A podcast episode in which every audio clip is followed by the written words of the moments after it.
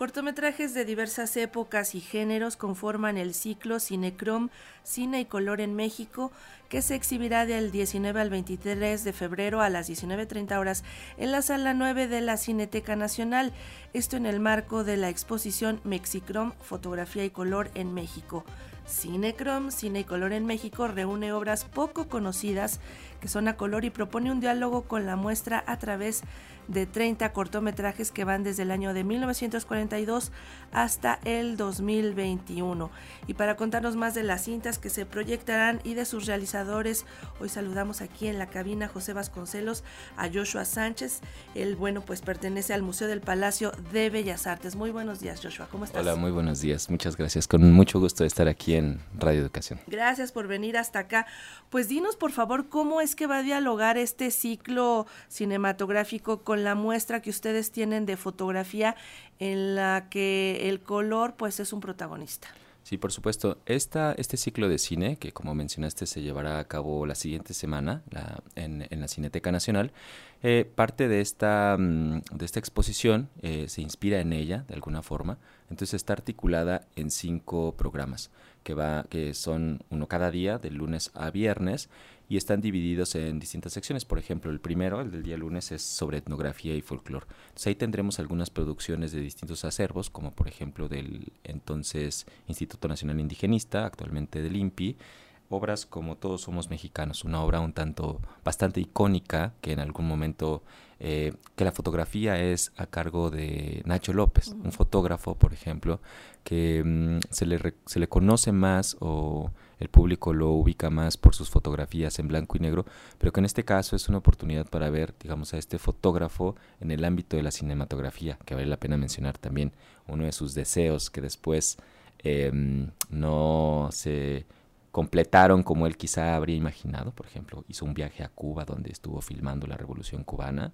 No terminó esa película. Pero bueno, son todos estos diálogos o diálogos entre algunos fotógrafos eh, y cómo transitaron también al cine. Tenemos películas como por ejemplo La vida de una familia ICOT de Teófila Palafox, también de 1985, también una producción estatal, igualmente del INI, pero es una visión distinta. Si bien todos somos mexicanos, buscaba plantear una idea dentro del paradigma nacionalista del siglo XX del Estado mexicano, eh, hay una suerte de crítica que empieza a suceder hacia la década de 1980, producto, digamos, de esta transformación en el campo de la, de la antropología. En este caso, eh, esta película forma parte de un taller que se dio en algún momento y, y es el registro como de la vida de una familia en San Mateo del Mar, en Oaxaca. El día martes tenemos, eh, cada una de las, vale la pena mencionar que cada uno de estos programas estará presentado por una investigadora eh, especialista, porque lo que buscamos es que se genere un diálogo a partir de estas,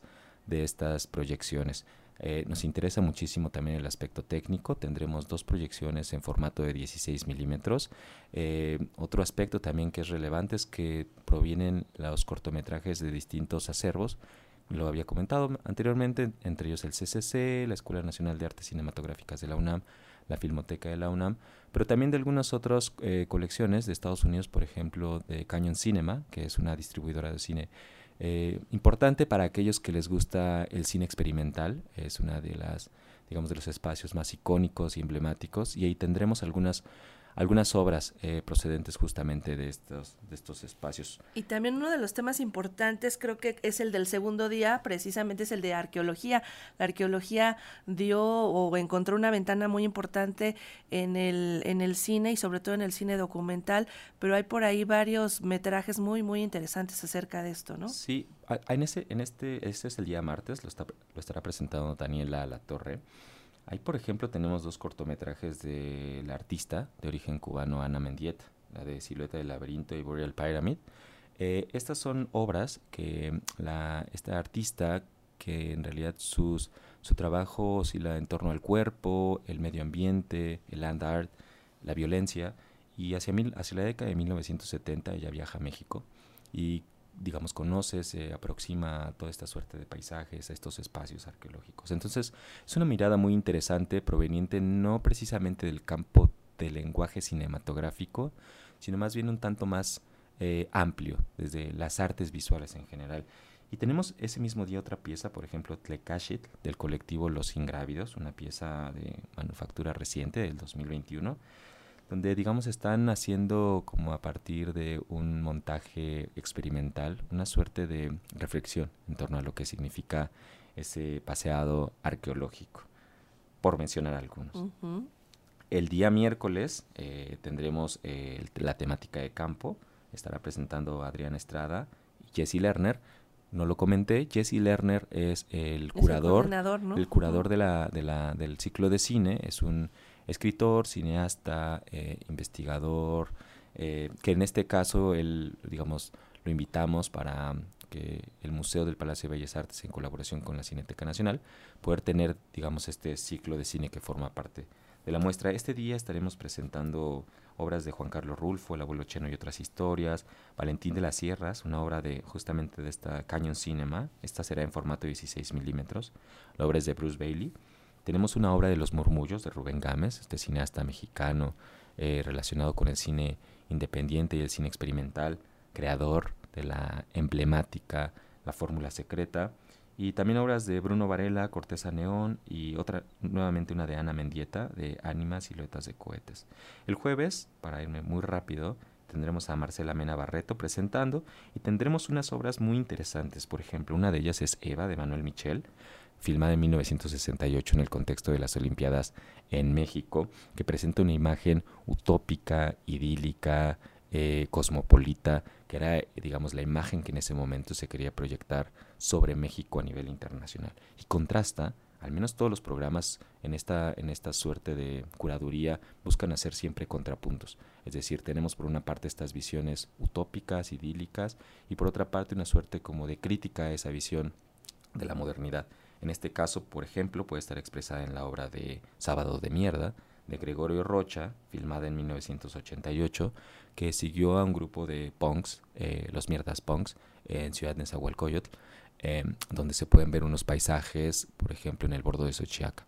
Paisajes que muchas veces, si bien en nuestro día a día están integrados, no así en la iconografía muchas veces del conjunto de, la ciudad, pero sí tenemos espacios emblemáticos como, no sé, el Estadio Azteca, por ejemplo, las torres de satélite, pero de repente por una suerte como de amnesia se olvidan muchos otros espacios que también forman parte de esta ciudad. Por la marginalidad, ¿no? Totalmente. Hacemos como que no los vemos, ¿no? Totalmente.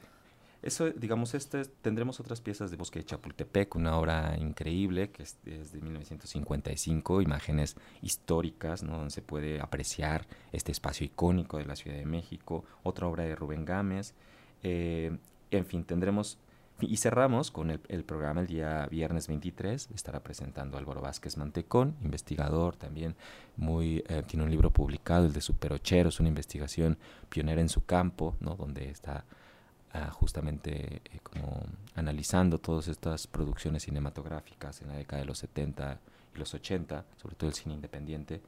A Dalia Sosa y nuevamente a Jesse Lerner presentando.